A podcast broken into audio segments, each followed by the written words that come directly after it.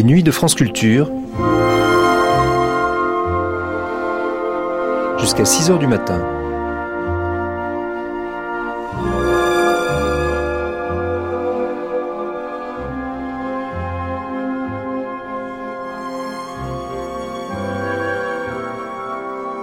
France Culture, la nuit, une mémoire radiophonique.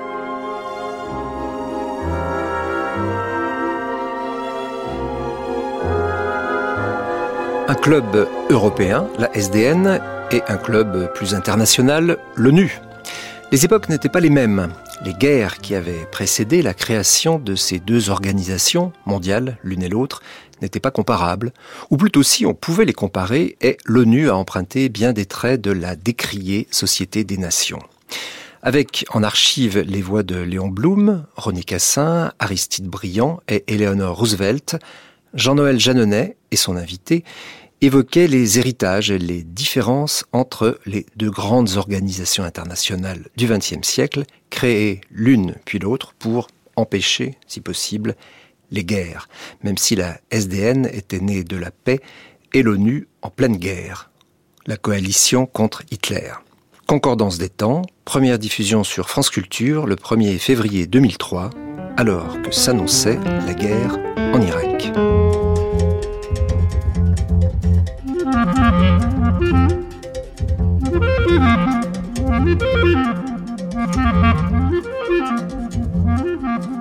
Concordance des temps.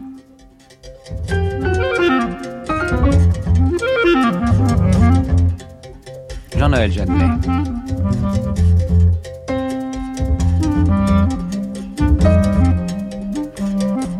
Bonjour. La perspective d'une possible seconde guerre du Golfe attire à nouveau l'attention du monde entier sur l'Organisation des Nations Unies.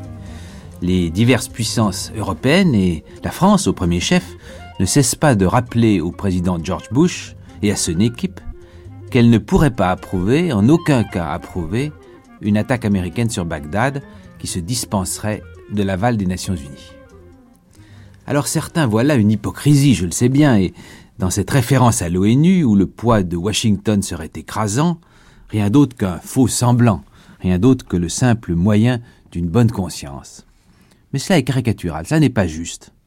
Et l'évolution actuelle des opinions dans le monde, que nous observons être de plus en plus hostile à la guerre irakienne, s'explique notamment par la résistance plus ou moins élastique que l'ONU et son Conseil de sécurité organisent en face de Bush. M'a paru intéressant, intéressant dans ces conditions, pour éclairer l'actualité de cette ONU que De Gaulle appelait un machin, on se le rappelle, mais qui a aujourd'hui meilleure presse, de la rapprocher de la Société des Nations entre les deux guerres. Une SDN qui, je le sais bien, a échoué dramatiquement dans les années 30, mais qui a connu auparavant de réels succès. Et un lustre qui est aujourd'hui oublié, emporté par le déferlement des dictatures et la Seconde Guerre mondiale. C'est la compétence de Robert Frank, professeur d'histoire contemporaine, professeur d'histoire des relations internationales à la Sorbonne, qui va nous permettre ce matin de mettre en lumière un tel parallèle. Et pour commencer, écoutons donc Léon Blum, chef du gouvernement de Front Populaire, à la tribune de la Société des Nations le 30 juin 1936. Certains d'entre vous penseront peut-être qu'en dressant vis-à-vis du monde actuel cette image du monde possible, nous poussons l'idéalisme jusqu'à la chimère. N'oubliez pas cependant qu'à cette chimère, la vie universelle est suspendue. Quel sol peut ranimer l'enthousiasme dans laissant le cœur de centaines de millions d'êtres vivants? Pas qu'à défaut de cette chimère, la paix restera toujours incertaine et toujours menacée. Messieurs, ici dans cette salle, nous sommes des délégations. Derrière chaque délégation, il y a un gouvernement. Derrière chaque gouvernement, il y a un peuple.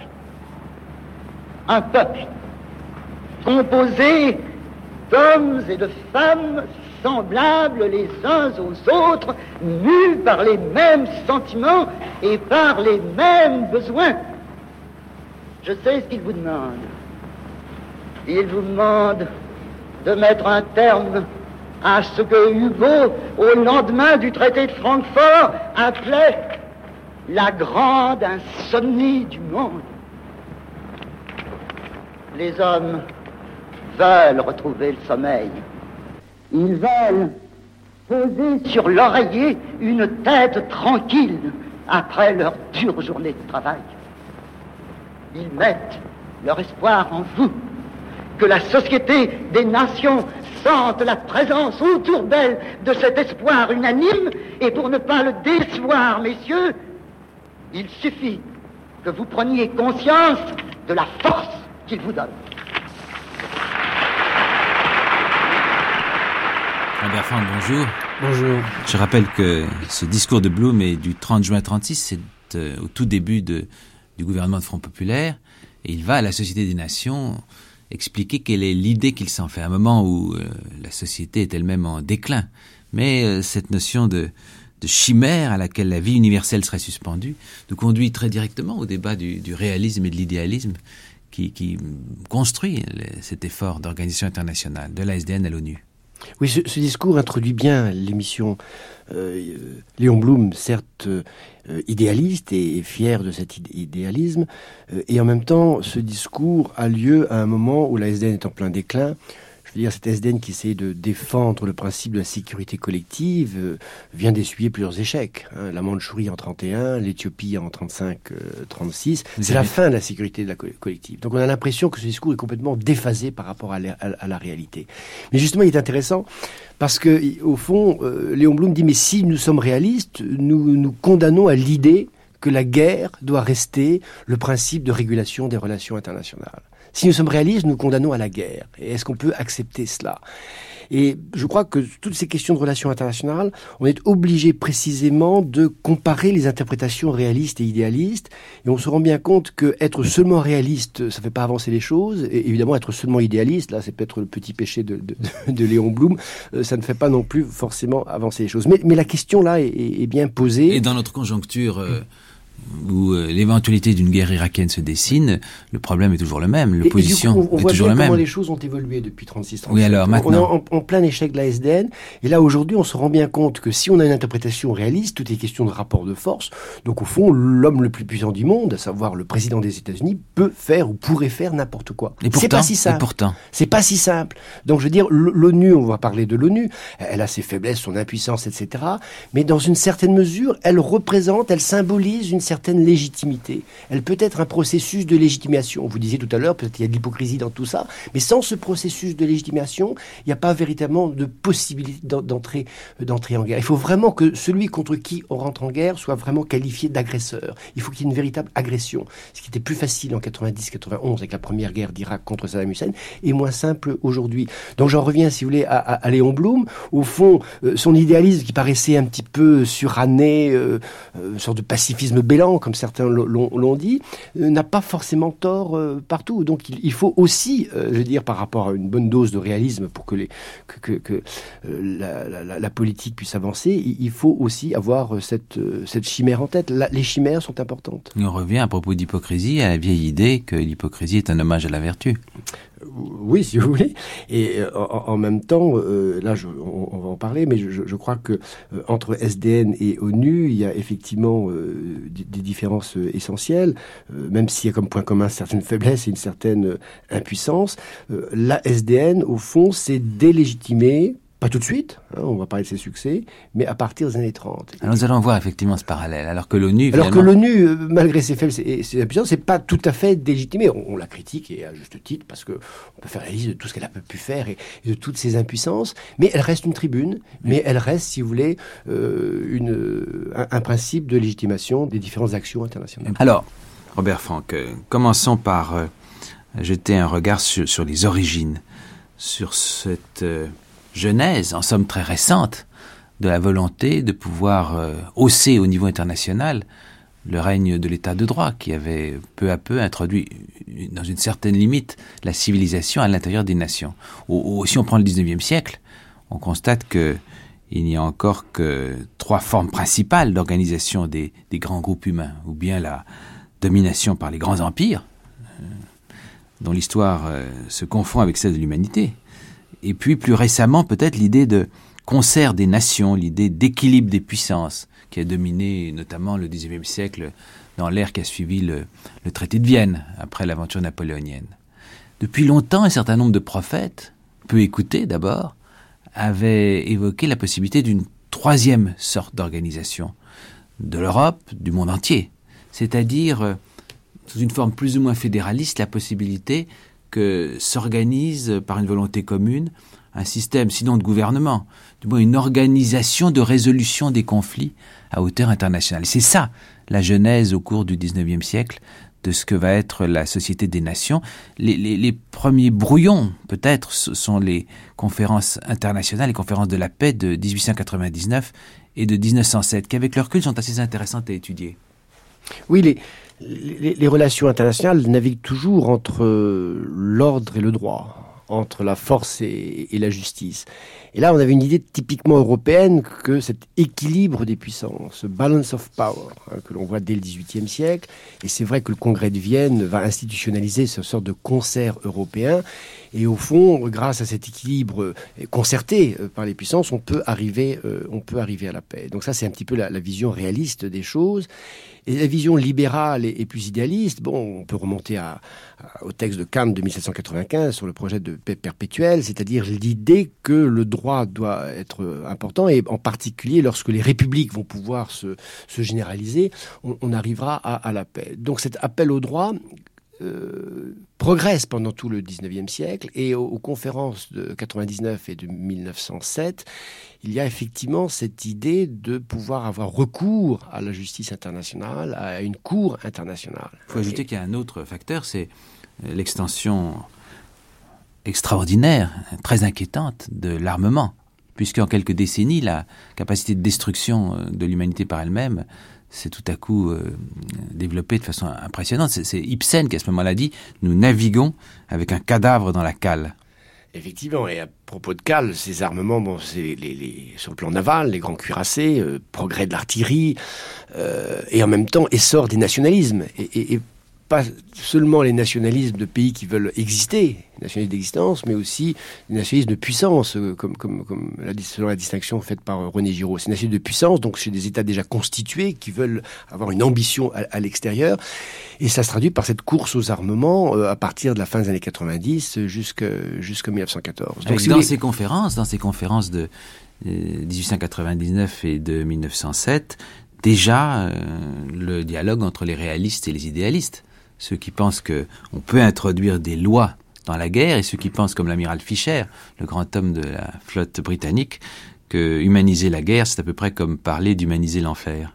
Et en même temps, euh, il y a toute une euh, idéologie qui se développe fondée sur le droit, une association dès la fin du XIXe siècle en France, la paix par le droit, avec de très très très nombreux juristes, et en même temps euh, le rôle joué par quelqu'un comme euh, Léon Bourgeois, hein, qui dès 1910 écrit hein, son, livre pour, pour, une société des nations. C'est un des seuls à l'époque, parmi le personnel politique français, il a été président du Conseil, un des seuls à croire qu'il est possible d'avoir une armée internationale en particulier. Tout à fait, c'est l'idée qu'il défendra, qu'il défendra d'ailleurs jusqu'au...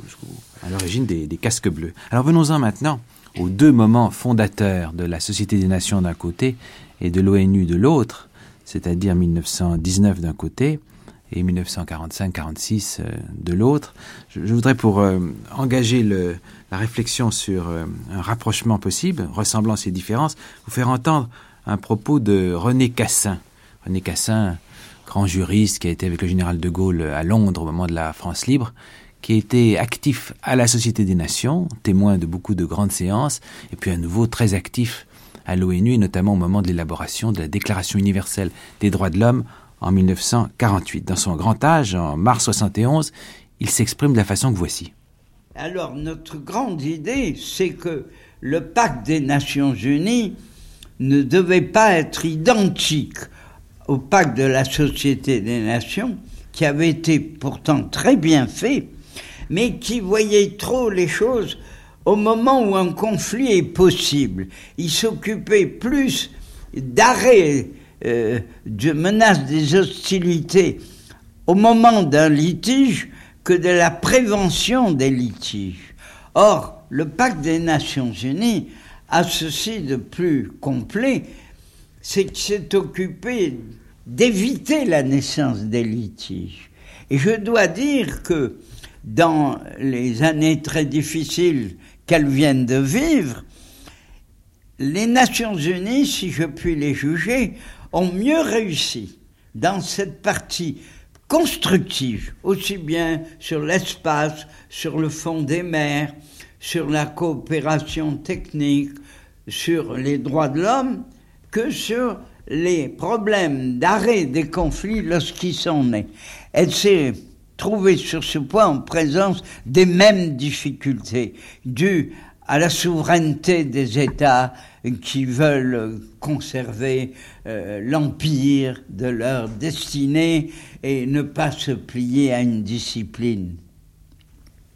Monsieur Tant, qui est bientôt amené à quitter ses fonctions, qu'il exerce depuis dix ans, est très sévère sur cette partie politique.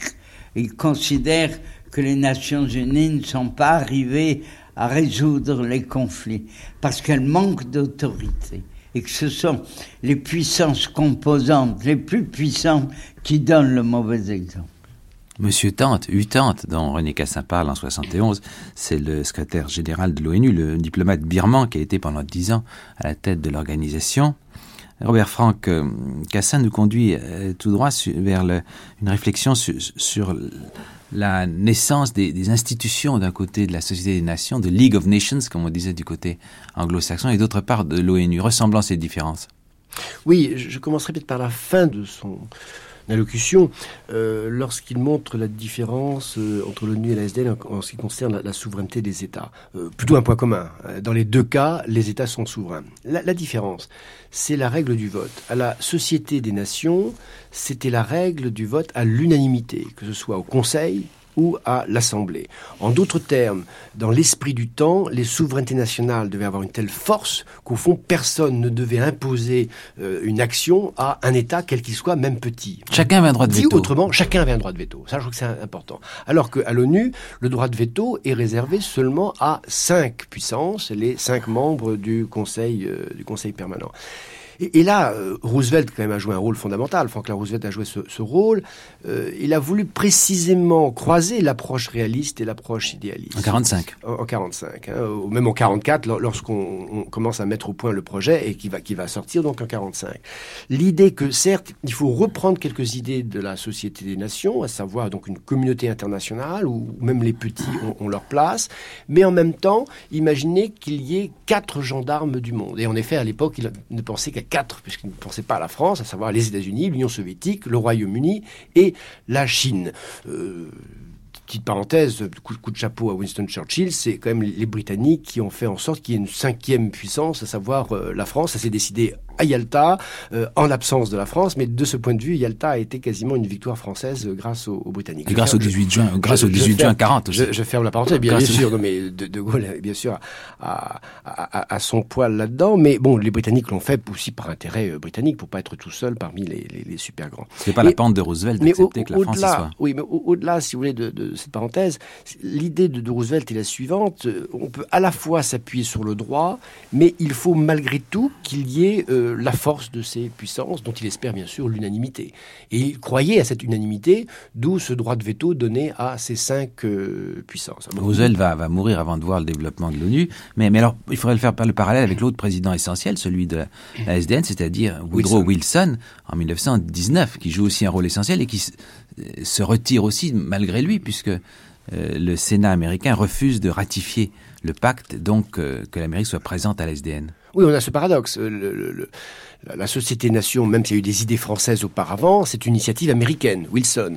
Et euh, les États-Unis proposent, et finalement, euh, le, Congrès américain ne ratifie pas, et donc il y aura l'absence des États-Unis à la SDN, ce qui est la principale faiblesse de, de, de la SDN. Wilson, Roosevelt, euh, ressemblance, différence? Roosevelt était le secrétaire à la marine euh, du temps de l'administration Wilson. Hein, C'était un Wilsonien, hein, mais qui va tenir compte, en 44-45, des échecs de la SDN. Donc effectivement, pour revenir à Cassin, le droit de veto seulement à cinq puissances et, non pas à, toutes les, puissances. Euh, autre différence qu'il souligne au début de son allocution, c'est toutes les institutions, les filiales euh, qui dépendent du système ONU et qui euh, ont pour but de promouvoir la coopération internationale dans le domaine humanitaire, dans le domaine des réfugiés, dans le domaine de la coopération technique. L'idée au fond, pas seulement la paix par le droit, mais la paix par la prospérité et justement le Conseil économique et social, le, FMI, euh, la, Banque mondiale, tout ça est extrêmement important dans le système ONU et euh, dans une certaine mesure était moins développé à la SDN. Pourtant, la SDN, dans les années qui précèdent la grande crise, vers 26, 27, 28, on voit des hommes comme le ministre français Loucher et d'autres, poussés précisément à l'organisation de, conférences de ce type. Ce n'est pas absent. C'est pas tout à fait absent, hein, mais disons qu'il n'y a pas d'organisation. Alors, cela étant, c'est vrai que la SDN remporte quelques succès sur le plan euh, financier, dans la mesure où la Société des Nations va participer, va contribuer à la restauration financière ou à l'instauration monétaire dans certains pays comme euh, l'Autriche euh, et, d'autres. Donc, la reconstruction financière de l'Autriche doit beaucoup à la SDN. Disons qu'à l'ONU, ces choses-là vont être institutionnalisé. Hein, et, Roosevelt tenait, si vous voulez, à, la naissance de toutes ces organisations qui, pourraient avoir une, importance dans la régulation des relations internationales. Il y a un autre trait commun qui, me frappe, c'est l'ambiguïté qui existe dans les deux cas entre, d'une part, le fait que l'ASDN puis l'ONU sont les garants du respect des traités qui sont établis par les vainqueurs la SDN comme l'ONU sont le fruit de l'accord de ceux qui ont gagné. Euh, et, en même temps, euh, ces deux organisations prétendent incarner un ordre mondial qui dépasse cette conjoncture. On a parfois eu l'impression dans les années 20 et peut-être dans les années 50 que cette ambiguïté était redoutable pour l'efficacité de la SDN puis de l'ONU, vous ne trouvez pas? Oui, avec une petite différence, c'est que le pacte de la Société des Nations est inscrit dans tous les traités de paix. Hein, ce sont les 26 premiers articles de tous les traités de paix, traité de Versailles, traité de Neuilly, enfin tous les autres traités de Saint-Germain et Trianon, tous les traités de la banlieue parisienne. Euh, la charte de l'ONU, d'abord il n'y a pas de traité de paix après la, Seconde Guerre mondiale, mais de toute façon il y en a eu un. Euh, la charte de l'ONU de, juin 1945 ne devait pas être dans ces traités, donc une dissociation pour faire en sorte que l'ONU ne soit pas non plus uniquement euh, la, garante de l'application stricte de ces traités de paix, mais une, est une mission beaucoup plus large, beaucoup plus générale, c'est-à-dire d'établir euh, la, sécurité elle-même. Donc on a moins accusé finalement l'ONU d'être le consortium des égoïsmes nationaux qui aurait été légué par euh, l'issue de la Seconde Guerre mondiale, que ce n'a été le cas euh, pour la SDN. Lénine aimait à rappeler la formule de Claude Suisse qui disait le vainqueur est toujours pacifiste. L'URSS qui n'entre à la Société des Nations qu'en 1934. Il est sûr que de ce point de vue, l'ONU va être surtout plus représentative que la SDN. La SDN, il manquait les États-Unis d'emblée. Euh, L'Allemagne n'entre qu'en 1926 pour en sortir en 1933. L'URSS euh, entre en 1934 pour en sortir en 1939. Et en d'autres termes, la SDN va être surtout un club européen plutôt qu'un club universel. En dehors de l'Europe, il y a les pays d'Amérique latine, si vous voulez, mais c'est l'Europe vraiment qui est au centre de, la SDN. À cause de la décision très néfaste du Sénat américain qui refuse de souscrire au, traité euh, signé par Wilson. Tout à fait. Euh, donc cette non-ratification est assez catastrophique parce que du même coup, la SDN euh, règne peu dans un système international complètement déséquilibré puisque on a la première puissance du monde, les États-Unis, qui sont ni à la SDN et qui ne jouent pas sur la scène internationale un rôle proportionnel à leur euh, puissance. Et d'où la différence vue par Roosevelt. Il fallait que les principales puissances, États-Unis en tête, assument Hein, le, fardeau mondial des, des, responsabilités. Euh, c'est là l'énorme, l'énorme différence. Donc l'ONU veut structurer mieux, si vous voulez, cet équilibre international. Mais bien entendu, très vite, la guerre froide va faire en sorte qu'il va y avoir un blocage à, l'ONU, puisque parmi les cinq puissances, il y a l'Union soviétique qui souvent euh, mettra son veto à des grandes résolutions euh, votées par le Conseil de sécurité. Le, grand, le grand handicap de l'SDN, qui est la conséquence de, l'isolationnisme de, des États-Unis, isolationnisme diplomatique, sinon euh, économique et financier, ce qui n'est pas le cas. Euh, oui, il faut, il faut nuancer pardon, la, notion d'isolationnisme. Nuancer moi-même, oui. Mais, mais, mais en, tout cas, euh, un, rôle qui n'était pas à la hauteur de, de, de, sa puissance. Et, ça, Ni de ce rôle en 19. Exactement. Et je veux dire, le, phénomène hitlérien, faut aussi le phénomène hitlérien sur le plan international, il faut bien euh, l'interpréter ainsi.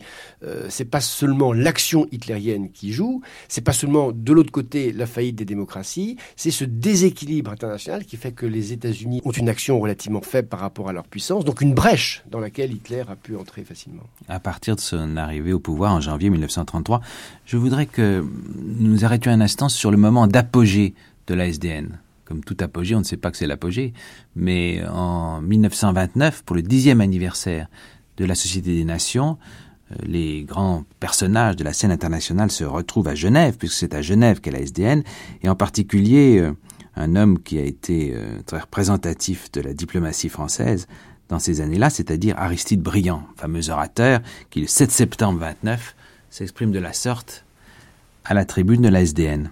Premier délégué de la France.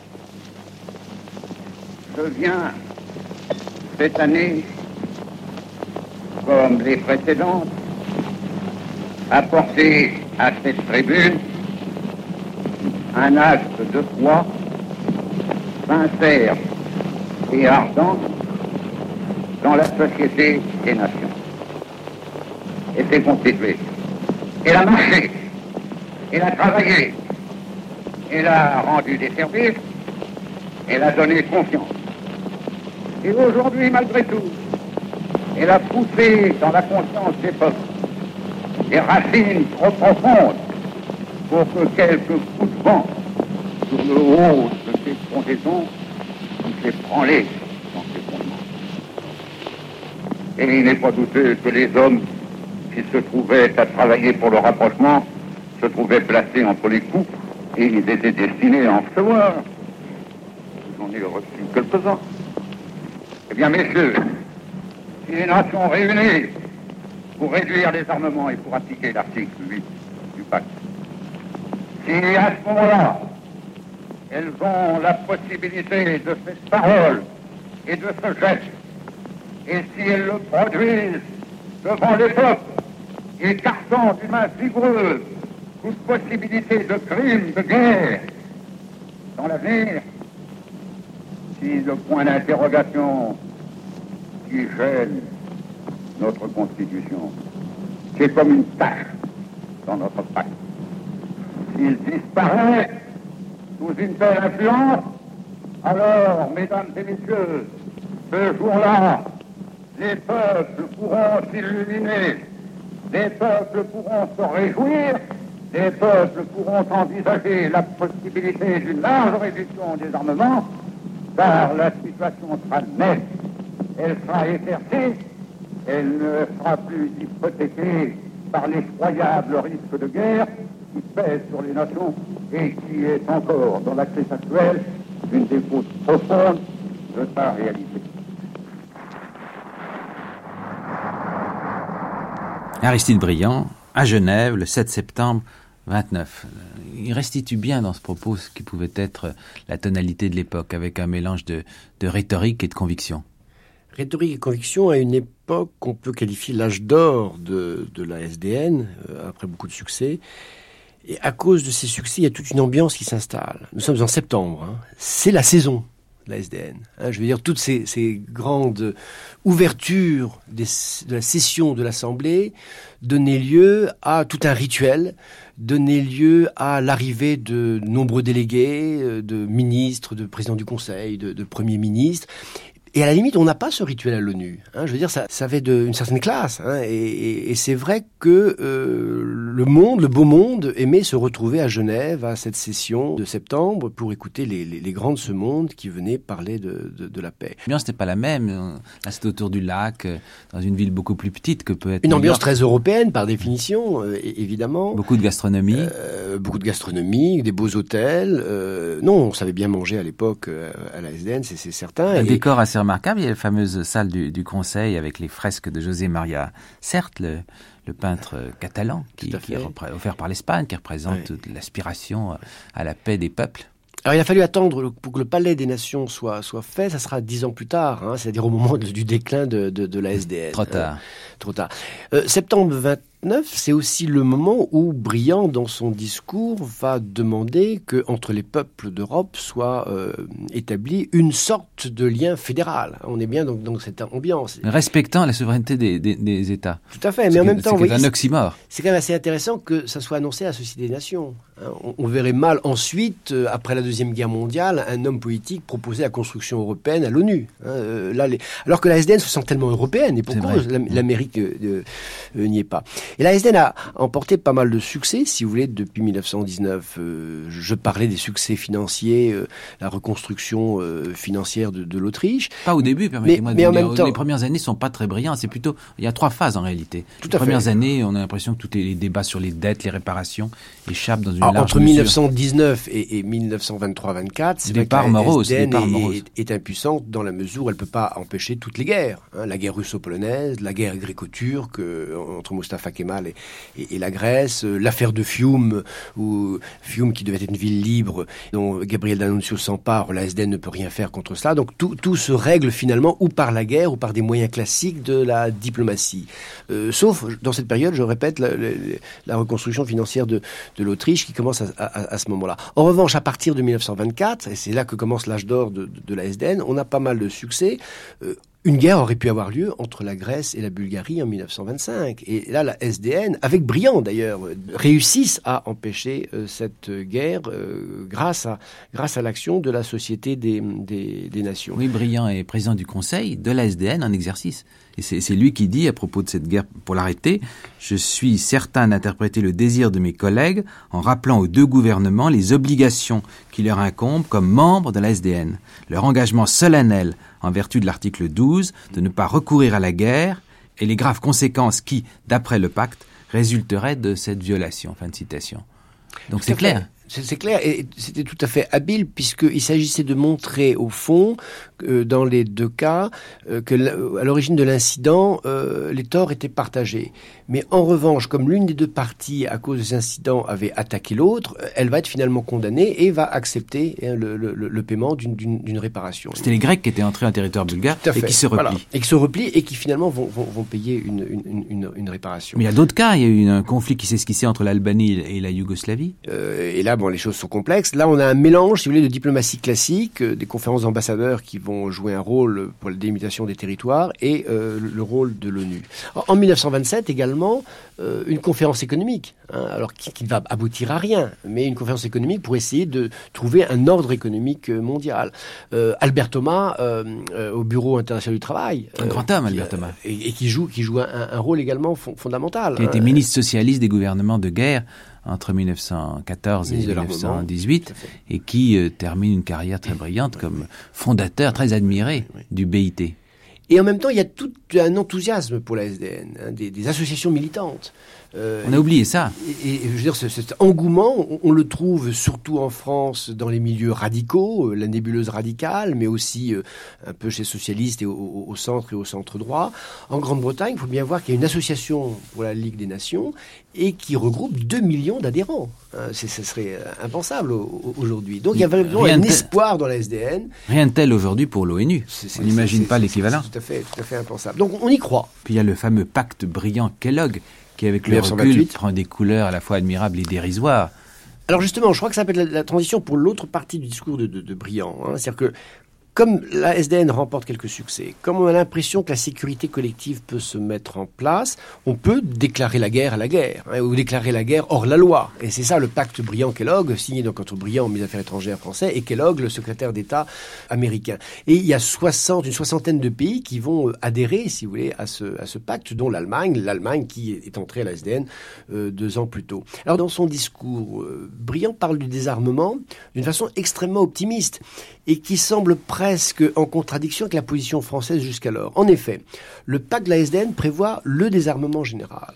Mais ensuite, il faut euh, mettre ça en pratique, et c'est peut-être là le point d'interrogation dont parle euh, Briand. Et là, il y a deux thèses. Les Britanniques disent, oui, euh, désarmer, c'est le meilleur moyen pour éviter la guerre. Et les Français, les Polonais et autres, ceux qui, craignent l'Allemagne, qui ont des, raisons de craindre l'Allemagne, veulent d'abord être garantis sur l'idée que la sécurité collective va marcher. Hein, le, slogan français, c'est presque, pour, reprendre le titre de Maurice Weiss, sécurité d'abord. Hein, et, ensuite, on, on discute du désarmement. Or, Arbitrage, sécurité, désarmement, c'est le triptyque du moment. C'était le triptyque qu'on voulait mettre dans le protocole de Genève et que Herriot négocie avec McDonald en, en 24, mais finalement ça, ça, finalement ça ne marchera pas. Le protocole de Genève ne sera pas accepté par les Britanniques, par les conservateurs britanniques qui succèdent à McDonald, mais c'est quand même l'idée qui est en l'air, à tel point que Briand, au fond, en 29, peut-être par un excès d'optimisme, a, a l'impression qu'on peut aller beaucoup plus loin dans l'idée du désarmement. C'est pour cette raison d'ailleurs qu'une conférence sera euh, convoquée et euh, cette conférence en 1932, eh ben, on n'est plus dans la même ambiance. 29, c'est encore la prospérité. Euh, quelques semaines après le discours de Briand, ça sera le crack de Wall Street. C'est une autre époque qui commence, ce qui fait que la conférence de désarmement en 1932, c'est à une époque du retour de tous les égoïsmes nationaux par rapport à, cette crise économique, morale et, et politique difficile à régler. C'est le moment où Briand meurt, d'ailleurs symboliquement. Et, tout à coup, euh, ces espérances qu'il a incarnées prennent un terrible coup de vieux. Un autre discours qu'on n'a pas gardé, malheureusement enregistré, un fameux discours, il dit arrière, arrière les fusils, arrière les mitrailleuses. Arrière fusil, canon et mitrailleuse, c'est le discours de Briand, donc euh, trois ans plus tôt en 26, euh, au moment de l'entrée de l'Allemagne, entrée de l'Allemagne, la SDN, parrainée précisément par la France. Et c'est Stresemann qui incarne, si vous voulez, l'Allemagne de, à ce moment-là. Or, euh, Stresemann meurt en octobre 29, donc quelques semaines après le discours de Briand. Briand lui-même tombe malade en 32 et meurt en 1932. C'est toute une classe d'hommes, si vous voulez, qui pouvaient croire, dans une certaine mesure, euh, à, la SDN qui disparaît. Euh, Stresemann, c'est un peu différent. C'est aussi un, réaliste, si vous voulez, mais qui voyait comment, à la SDN, il pouvait redonner une certaine influence à, à l'Allemagne. Au moment de cet apogée, on peut, en somme, comme toujours, jeter deux types de regards sur euh, l'œuvre, sur le bilan provisoire de l'ASDN, on peut dire de façon optimiste qu'on avait réussi à avancer dans un certain nombre de domaines et que c'est prémonitoire, ou au contraire, de manière ironique et sombre, expliquer que la démonstration est faite que les nations ne sont pas des individus, que leur souveraineté demeure essentielle, que la politique n'est pas le droit, et que, en somme, il ne s'agit que de l'habillage provisoire de la volonté des, des, puissants et des vainqueurs. On a le sentiment, euh, en 1930, que le débat n'est pas tranché entre ces deux écoles, entre ces deux sensibilités Le débat n'est pas tranché. Euh, ça dit peut-être beaucoup d'espoir et d'espoir qui euh, sont des, illusions. Euh, mais je crois qu'il ne faut pas sous-estimer la progression de certaines idées, de certaines pratiques, et je crois qu'on sous-estime le rôle des juristes de l'époque. Georges Sell, par exemple, professeur à la faculté de droit, et d'autres, euh, font progresser, si vous voulez, le droit international et euh, ce sont des idées qui vont refleurir après la, Seconde Guerre mondiale. Donc, y compris parce que beaucoup d'acteurs se retrouvent en 45, 46, sont les mêmes, comme Cassin qu'on évoquait tout à l'heure. Comme Cassin, il y en a d'autres, comme Paul Boncourt, euh, qui, vont jouer un rôle dans, la naissance de l'ONU. donc, je crois que ces années-là, il, il faut, évidemment, elles sont importantes ces années.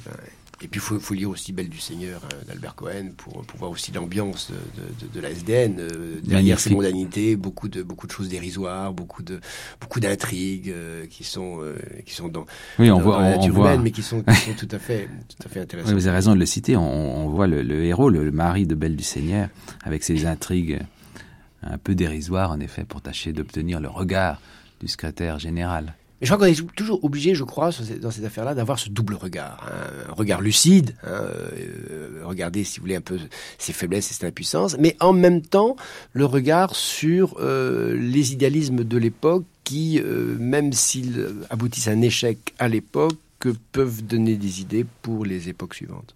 On n'a pas le sentiment, heureusement, que l'ONU ait connu cette espèce d'apogée et de déclin. C'est plutôt une série de cycles qui l'ont mise euh, en état d'être efficace et puis qui ensuite l'ont replongée dans une sorte d'impuissance.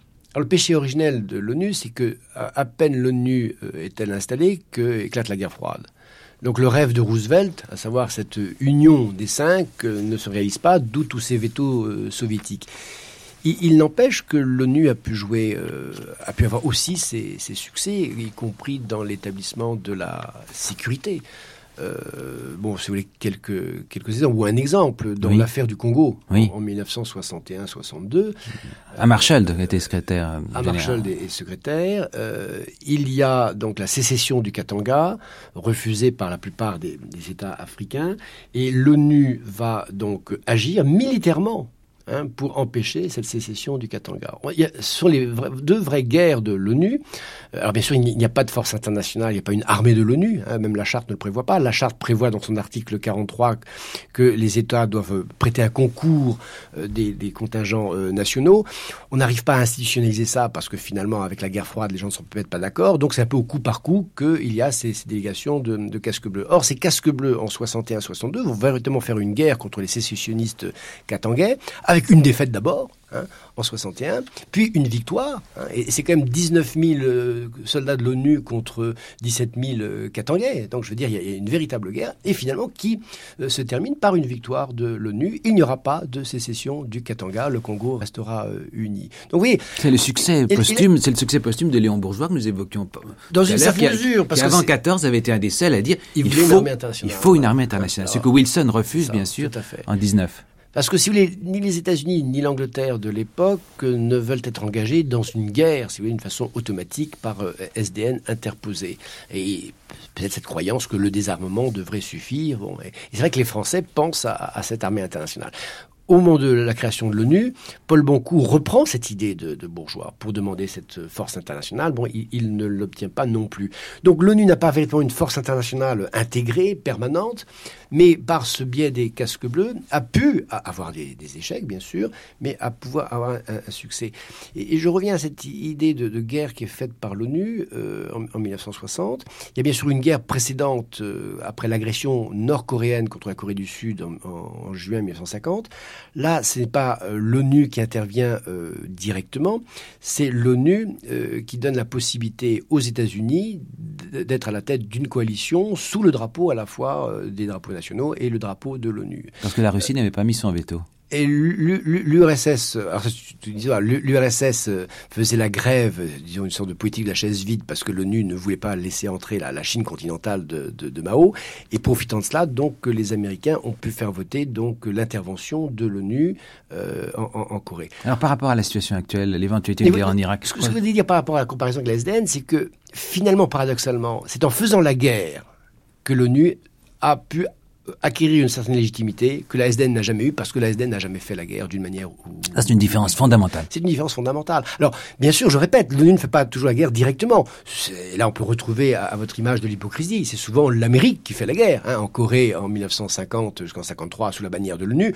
Puis, euh, l'intervention contre Saddam Hussein en, en 1991. Euh, c'est peut-être vrai, mais quand même, ça donne une certaine légitimation à, à l'ONU et l'ONU donne une légitimation euh, à, à, ces guerres, ce qui permet à, à l'ONU euh, de durer, euh, du point de vue de la légitimité, plus, plus longtemps que la SDN. Et par rapport à 2003 alors, ce qui, ce qui, est, ce qui, est, ce qui est frappant, euh, c'est que euh, cette, ce, cette force de légitimation de, légitimation de l'ONU est telle qu'il est plus difficile pour le président des États-Unis aujourd'hui d'entrer en guerre contre Saddam Hussein sans euh, obtenir euh, l'aval de l'ONU. Il n'y a pas que de l'hypocrisie là-dedans. Il y a, je crois, euh, un système international où la légitimité démocratique est le principe numéro un. On ne peut pas faire n'importe quoi en relation internationale. Et, c'est là où le droit a considérablement évolué depuis euh, la SDN. Je prendrai aussi un autre exemple. Et je reviens à Léon Blum, hein, qui disait, rappelez-vous, derrière chaque délégué, il y a un État, derrière chaque État, il y a un peuple, et derrière chaque peuple, il y a les individus. Bien justement, c'est quoi l'évolution du droit international aujourd'hui? C'est de passer par-dessus la tête des États pour atteindre les individus ou pour les protéger. Hein. Un juge espagnol peut lancer une procédure internationale contre le général Pinochet. Euh, ça, c'est extraordinaire. Les, les, interventions qui ont eu lieu, par exemple, au Kosovo, c'est vrai que l'ONU n'a pas pu intervenir, c'est l'OTAN qui est intervenu. Mais c'est un droit d'ingérence, hein, le Kosovo à l'intérieur de la Serbie, un droit d'ingérence ou un devoir d'ingérence qui était impensable auparavant. On avait posé déjà les questions dans les années 1876, euh, ah, les questions, oui, au, les questions, au, moment, au moment questions. des horreurs oui. bulgares, quand les oui, Turcs étaient intervenus, il y avait un grand voilà, débat entre Gladstone ouais, et d'Israéli en Angleterre. Donc la question était posée, mais on a, on a progressé du côté et là, on, on intervient. du droit de l'ingérence. C'est vrai que l'ONU n'a pas pu le faire en tant que tel, c'est l'OTAN qui l'a fait, mais euh, vous avez bien vu qu'une fois les, les hostilités euh, terminées, c'est l'ONU qui revient dans euh, le processus pour effectivement euh, gérer cette sortie de guerre et, euh, et établir la paix. Donc l'ASDN n'aurait pas pu y songer. Elle aurait pu songer, si. Elle n'aurait pas, pu, pas pu le faire. Elle n'aurait pas pu le faire. Oui, oui c'est ça. Et, et d'ailleurs, c'est une des raisons de son déclin, avec, avec, la montée des périls, avec la, la montée des, des, dictatures. Il faut, restons un instant sur ces années tristes pour la SDN auquel en gros l'ONU jusqu'à présent a échappé, c'est-à-dire le déclin, pour ne pas dire la, la dégringolade euh, qui est confirmée par la faillite de l'interminable conférence du désarmement qui a été lancée dans une atmosphère euh, d'optimisme et qui euh, s'effiloche complètement avant de, mourir, pas de sa belle mort, d'une mort triste en, avril 35. Il y a le départ du Japon, puis le départ de l'Allemagne. Oui, cette conférence de désarmement donc euh, finit mal. Euh, Hitler, qui arrive au pouvoir en 1933, euh, refuse bien sûr tous les plans et, et l'Allemagne sort de la conférence de désarmement et de la SDN. Cette même SDN n'a rien pu faire contre l'agression du Japon en Mandchourie en 1931 et qui, qui, qui dure donc ensuite. Euh, les sanctions. Alors la SDN a réussi à euh, voter les sanctions économiques contre l'Italie qui agresse l'Éthiopie, mais elles sont mal appliquées. Et quant aux sanctions militaires, euh, les, les, les, États n'arrivent pas à les voter à la SDN. Euh, et c'est certainement la Mandchourie et l'affaire de Mandchourie et l'affaire d'Éthiopie qui consacrent l'échec de la SDN. Et au fond, lorsque Léon Blum parle, nous l'avons entendu tout à l'heure en, en 36 c'est déjà, euh, c'est déjà un cadavre. La, la, SDN est déjà un cadavre. Hein, à, propos, à propos d'Éthiopie, Robert Frank, j'ai un document que je vais vous faire entendre qui remonte au 12 mai 1938. Un reporter de radio se bat les flancs pour essayer de dire quelque chose euh, à l'occasion de la venue du Négus qui va devoir constater que la SDN est complètement impuissante pour empêcher l'Italie d'avaler l'Éthiopie. Écoutez. Mes chers auditeurs, le micro de la voix de Paris est placé ce soir sur le balcon de l'hôtel des Bergues. L'hôtel des Bergues est la résidence de la délégation française. Et si nous avons placé le micro sur le balcon, c'est d'abord parce qu'il fait une chaleur estivale et ensuite pour essayer de vous faire percevoir quelques-uns des tumultes de la ville de Calva. La journée d'aujourd'hui a été donc sous le signe de l'affaire éthiopienne. Et de ma fenêtre, je vois la rade de Genève tout illuminée. Et j'ai assez de mal à m'imaginer que ce soit pour fêter la liquidation de ce problème, car je ne pense pas que les solutions adoptées soient de nature à ajouter grand-chose au prestige de la Société des Nations. C'est sans doute pour d'autres raisons que l'on a illuminé ce soir. Nous saurons tout à l'heure s'il y a quelques fêtes locales, mais non, je crois vraiment que c'est à cause de la session du Conseil de la Société des Nations. Peut-être que les solutions apportées demain au problème espagnol ou au problème chinois justifieront ces illuminations qui aujourd'hui nous semblent pour le moins prématurées. Mais revenons-en à notre affaire éthiopienne. Hier soir, quand nous avons quitté le micro avec M. René Brunet, ancien ministre, ce député de la Drôme, nous vous avons annoncé que le Négus était sur le point d'arriver à Genève. Et en effet, il est arrivé à la gare de Cornavin. À l'heure dite, une foule considérable l'attendait et même certaines acclamations s'élevaient sur son passage, tandis que, contrairement aux prévisions de la police, les quelques journalistes italiens qui s'étaient rendus à la gare pour venir recevoir l'ennemi s'abstenaient de siffler, ce qui évidemment faisait novation dans l'histoire de la Société des Nations. Monsieur l'empereur d'Éthiopie est ensuite allé à l'hôtel Beau Rivage où il a consulté son médecin.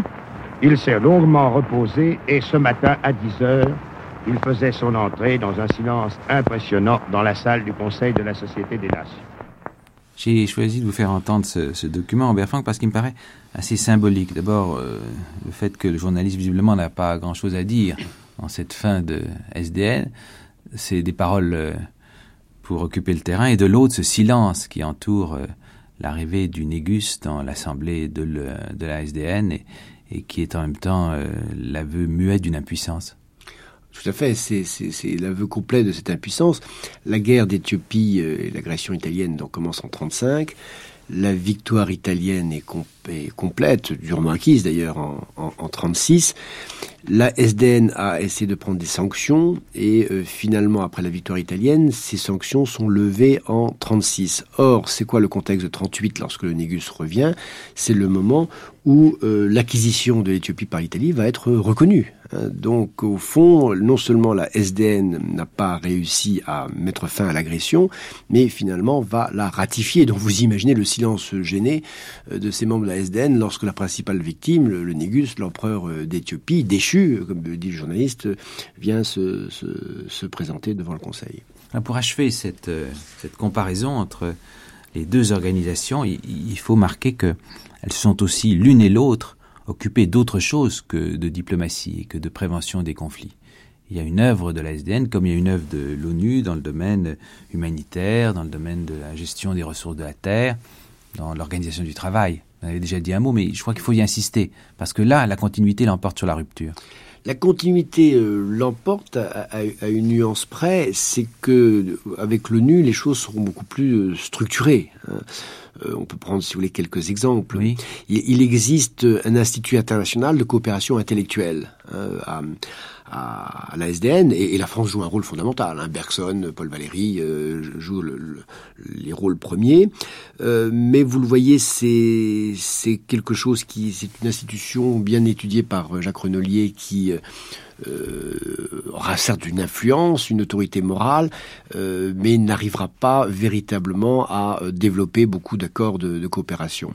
Son successeur, c'est l'UNESCO, hein, qui, sera également à Paris, comme l'ICI.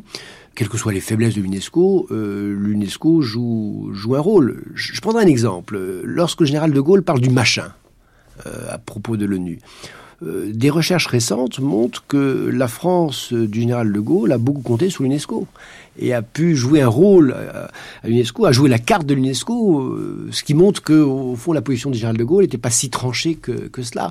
Ce que je veux dire par là, c'est que toutes ces institutions non centrales de l'ONU jouent parfois un rôle plus important que le noyau dur de l'ONU, comme le Conseil de, sécurité. Et la grande question des réfugiés dont l'ONU s'occupe et dont déjà la SDN s'était occupée en, en, chargeant le fameux, euh, le fameux explorateur euh, des pôles, le norvégien Nansen, de, de diriger les, ses efforts dans cette direction. Et, et là, euh, cet office des réfugiés a, a joué un rôle euh, fondamental. Au fond, ce qui est intéressant dans la période de la SDN, c'est que naît véritablement euh, une diplomatie humanitaire. Le, mot existe, le, couple des deux mots diplomatie humanitaire n'existe pas encore, mais la, chose précède euh, l'expression. Et euh, Zovinar Kevonian, dans une thèse sur la SDN et les réfugiés au Proche-Orient montre effectivement comment la SDN joue un rôle dans la protection de ces réfugiés. Et là, il y a une continuité euh, vraiment complète entre SDN et ONU. Même si du côté de l'ONU, euh, la fameuse déclaration des droits de l'homme, universelle des droits de l'homme de 1948, qui est signée à Paris, donne euh, plus d'éclat, un effort de, synthèse à, cette, euh, à cet ensemble déjà esquissé par la SDN. écoutons Eleanor Roosevelt, c'est la veuve du président Franklin Roosevelt, qui préside la Commission des droits de l'homme précisément et qui s'exprime sur cette déclaration en 1948. Oui, Madame Roosevelt, est-ce que vous voulez me permettre étant donné que vous présidez la Commission des droits de l'homme, de vous poser cette question la première. Oui, je trouve que c'est très important, cette déclaration, parce qu'après tout, la dernière guerre a commencé par euh, la violation des droits de l'homme. C'était une des raisons que nous avons eu la dernière guerre. Alors, euh, maintenant, nous nous mettons tout de suite à écrire un document international euh, qui peut être une base pour euh, la paix dans l'avenir. Et euh, je crois dans mon pays et que la déclaration seule euh, a plus de plus de force morale que de force juridique. Mais ça se peut bien que bien des pays ayant un standard seront efforcés même de changer des lois euh, lorsqu'ils voient que c'est un standard que les Nations Unies ont considéré qu'on pouvait accepter. Alors, alors Robert Franck, est-ce que cela veut dire que l'ONU a réussi à atteindre cette universalité que la SDN avait visée en vain? L'ONU se rapproche plus de l'universalité que la SDN. La SDN, comme je l'ai dit, est essentiellement européenne, euh, pays d'Amérique latine euh, mis à part. L'ONU, au contraire, euh, va viser cette universalité, d'abord parce que les États-Unis y sont, puis lorsqu'il y aura cette grande vague de décolonisation, ce sont tous les continents qui entre dans euh, l'ONU. Et dans une certaine mesure, l'ONU sera une tribune du tiers-monde et, une certaine popularité de, l'ONU dans les pays du tiers-monde, surtout ces, premiers pays indépendants qui ont évidemment une fierté tout à fait légitime d'avoir cet accès à New York et d'avoir cet accès à l'ONU. Euh, Eleanor Roosevelt, donc la, femme du, président, euh, elle dit les Nations Unies. Euh, je crois qu'il faut bien là voir aussi une grande différence par rapport à la SDN. Les Nations Unies, c'est quoi? C'est tout d'abord une coalition de guerre. Née en 1942, sommes en pleine guerre, les Nations Unies, c'est la dénomination de la coalition contre Hitler, contre Mussolini, euh, du moins jusqu'en 43, et contre le Japon. Alors que la est, est née dans la paix. Elle est née dans la paix. Et donc les, les Nations Unies gagnent leur haut organisation euh, en 44-45. Euh, en 45, bon. je crois que c'est très très important. Ces Nations Unies, donc au départ, ce sont les vainqueurs. Et il y a cette volonté d'universaliser euh, l'organisation au, fil des indépendances. Et, je crois que c'est peut-être dans, cette ONU fondamentalement faible. Ce qui fait la force du faible, la force de cette ONU, c'est précisément cette représentativité de, de, de tous les continents. Alors, est-ce que ça va être un atout? Je vais vous faire jouer toujours difficile pour un historien pour finir euh, un peu les, prophètes. Est-ce que ça va être un atout pour que l'ONU euh, joue un rôle essentiel dans la crise irakienne? Euh, si guerre il y a, quel sera le rôle de l'ONU? Il est évident que dans les situations d'après-guerre, l'ONU joue fondamentalement un, rôle pour, l'avenir de l'ONU, il y a aussi la question de, la réforme de l'ONU. Je veux dire, euh, très très tôt, euh, des secrétaires, je crois qu'il y, a fait allusion, Outant avait demandé une réforme de l'ONU. Kofi Annan, aujourd'hui, euh, son secrétaire général également demande une, une réforme de l'ONU. Il est évident que ces institutions doivent changer pour donner plus d'efficacité à l'ONU. L'ONU a déjà sa légitimité, mais la légitimité à côté d'une impuissance réelle. donc la légitimité la légitimité est un atout, mais elle ne va pas être suffisante pour sortir euh, l'ONU de, l'impuissance dans laquelle elle se trouve. Contraste final avec la SDN, dont l'impuissance a finalement assuré l'illégitimité à, la fin des années 30. Merci Robert Franck, ce sera le mot de la fin. Nous avons utilisé pour préparer cette émission le livre de Pierre Gerbet, Victor Yves Guébali et Marie-Renée Mouton, qui s'appelle Le rêve d'un ordre mondial de la SDN à l'ONU qui a été publié en 1996 par l'Imprimerie nationale à Paris. Puis je cite deux de vos récents ouvrages, La hantise du déclin, Belin 1994, qui est une étude de l'évolution du rang de la France en Europe entre 1920 et 1960. Et puis, en collaboration avec Elisabeth Duréo, vous avez publié en 2002 Dynamique européenne, une étude des acteurs et des espaces entre 1968 et 1980. En gros, c'est le tournant des, des années 70 dans la construction européenne.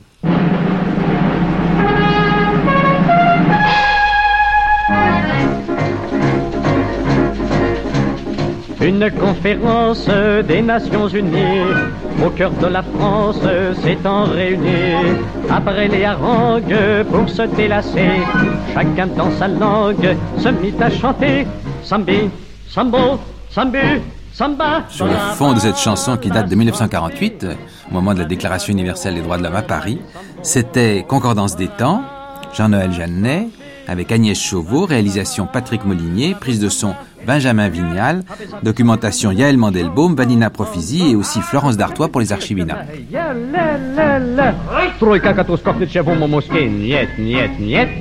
Et tout le monde ce. Brava la bravi bravo, bravi. Brava la bravi brava, bravo samba. Six mois s'écoulèrent dans le monde entier. On crut que la guerre allait éclater.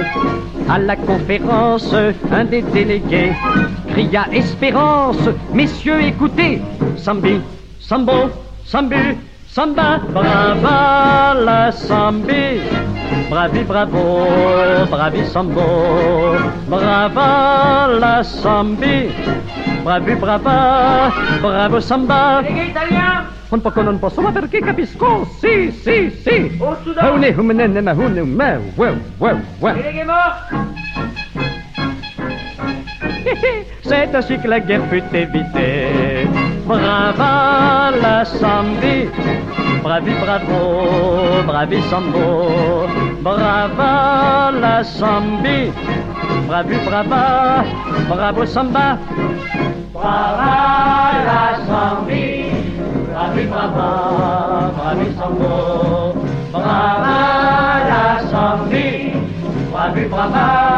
Bravo samba, bravo, brava, bravi, bravi, bravo, bravo, bravo la samba. Cette émission a été diffusée pour la première fois sur France Culture le 1er février 2003. Un poco non posso, ma perché capisco? Sì, sì, sì. Haune, humenene, mahune, me, well, well, well. Il est mort